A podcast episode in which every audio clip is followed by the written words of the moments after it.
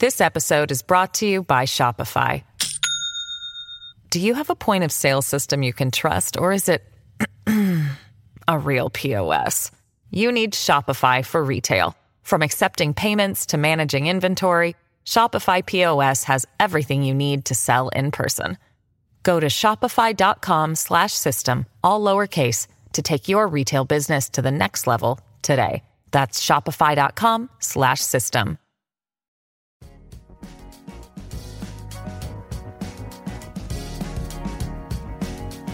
al día con Tribunito por la mañana. A continuación, la actualidad informativa nacional e internacional este miércoles 3 de mayo de 2023. Muchos hondureños que radican en Estados Unidos llegaron al consulado de Honduras en Washington, donde se molestaron al tiempo de expresar su indignación por el atraso en los trámites consulares y la falta de atención. Los hondureños que llegaron desde temprano lamentaron al tiempo de denunciar que los empleados no prestan un buen servicio, hay pésimo servicio digital y el proceso de citas consulares es diferente al anterior. Ya perdimos la orden, demasiado. Se supone que teníamos la cita para el día de ayer y no nos atendieron, se quejó un hondureño. Mientras otros condenaron que les hayan dado cita para el 1 de mayo y no les hayan atendido y que se le haya dejado a un lado a quienes han viajado desde largo sin solucionarles a ellos molestia por la actitud de los empleados y funcionarios en el consulado de Honduras en Washington. En otras informaciones, el ministro José Manuel Matthew manifestó que el sistema de salud nacional está enfermo por la politiquería barata que se ha implementado en administraciones anteriores y que él llegó para atenderlo y no hacer más de lo mismo. Además, el funcionario reveló el comportamiento administrativo de todo el sistema de salud en el país, donde ha sido cuestionado por los supuestos actos de corrupción. El ministro de Salud, José Manuel Matthew, indicó que muchas cosas, politiquería barata, hacer más de lo mismo, el estar sin un enfoque de hacia dónde se quiere llegar como ministro, a firmar papeles, eso a mí no me gusta. Ese es el reporte de noticias de Tribunito por la mañana. A partir del 2010, el Estado empezó a dar exoneraciones tributarias a ciegas, a tal grado que no sabía quiénes efectivamente eran los beneficiarios de estos privilegios fiscales, expone un documento regional sobre el gasto tributario donde Honduras aparece en el primer lugar. El libro Política Fiscal, Expresión de Poder de las Élites Centroamericanas es una especie de radiografía que hizo el Instituto Centroamericano de Estudios Fiscales al gasto tributario de los gobiernos de la región el estudio abarcó a los países del Triángulo Norte, Nicaragua y Costa Rica, y fue presentado también en Tegucigalpa a mediados del año pasado y es uno de los insumos de la Ley de Justicia Tributaria que impulsa el gobierno de la presidenta Xiomara Castro para corregir los excesos, según algunos analistas. Continuamos con Tribunito por la mañana. This episode is brought to you by Shopify. Do you have a point of sale system you can trust, or is it a real POS.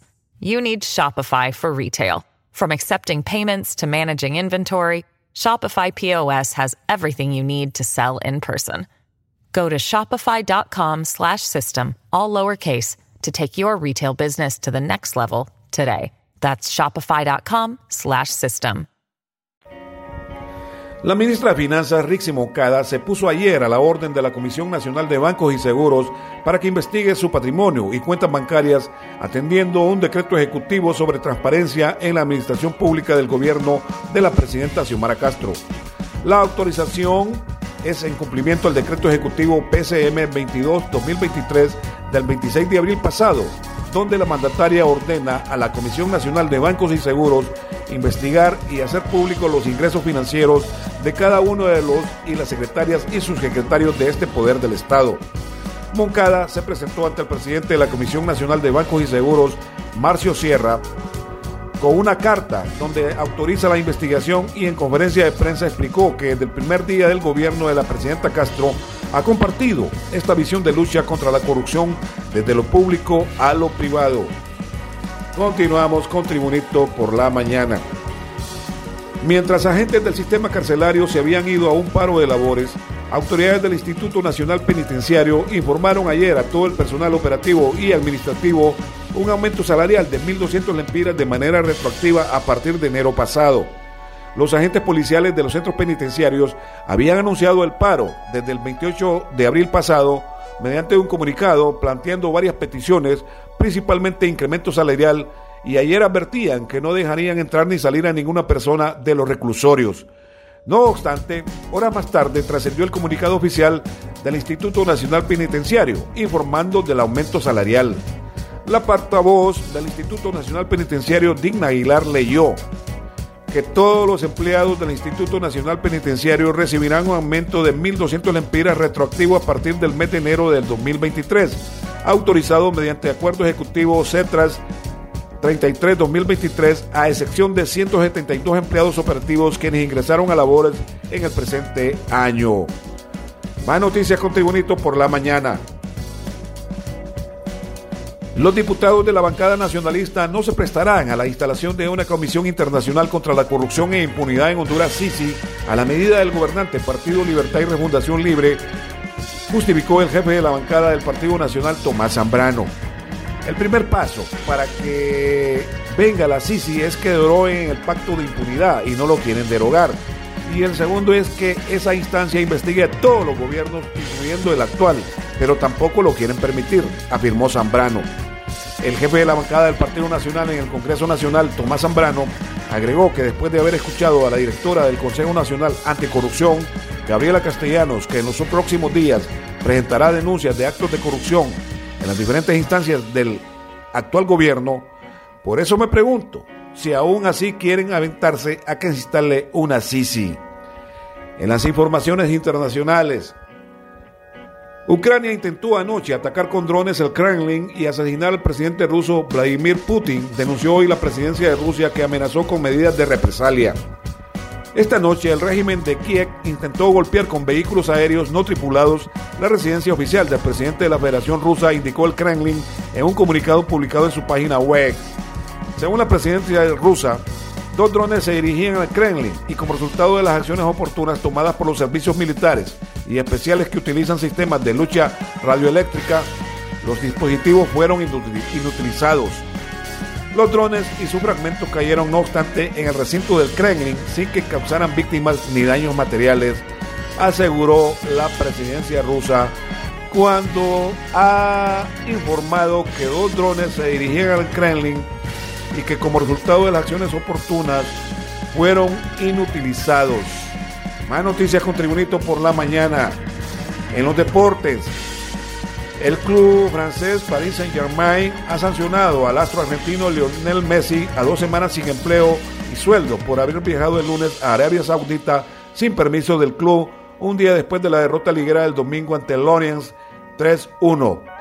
Aunque el club no lo ha comunicado oficialmente, varios medios franceses han difundido el castigo al argentino, quien había alegado su viaje a Riyadh, a unos 6.000 kilómetros de París, por un compromiso publicitario con el país del Golfo Pérsico, que es además un rival regional de Qatar, principal accionista del Paris Saint-Germain. Así, durante dos semanas, el campeón del mundo por Argentina no podrá ni jugar ni entrenarse. Se perderá al menos los encuentros ante el Troyes el 7 de mayo y el Ajaxio el 13 de mayo. Un salario mensual estimado en unos 3,37 millones de euros, la sanción privará a Messi de unos 1,70 millones de euros. En las informaciones deportivas también. El Fútbol Club Motagua no pasa por su mejor momento, pero tiene un plantel experimentado de jugadores acostumbrados a liguilla y hoy, este miércoles a las 6 de la tarde, abren la de repechaje ante el maratón y apelan a ese detalle, aunque futbolísticamente han venido a menos el equipo del entrenador Niro Medina.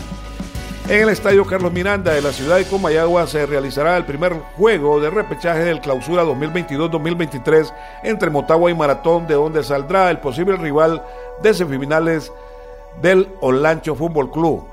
Ambos equipos, Motagua y Maratón, llegan presionados aunque el cuadro azul es el que tiene una obligación de borrar esa mala imagen de bajo nivel con que terminaron las vueltas regulares, donde apenas le ganaron al Vida y luego acumularon tres empates, dos de ellos de local.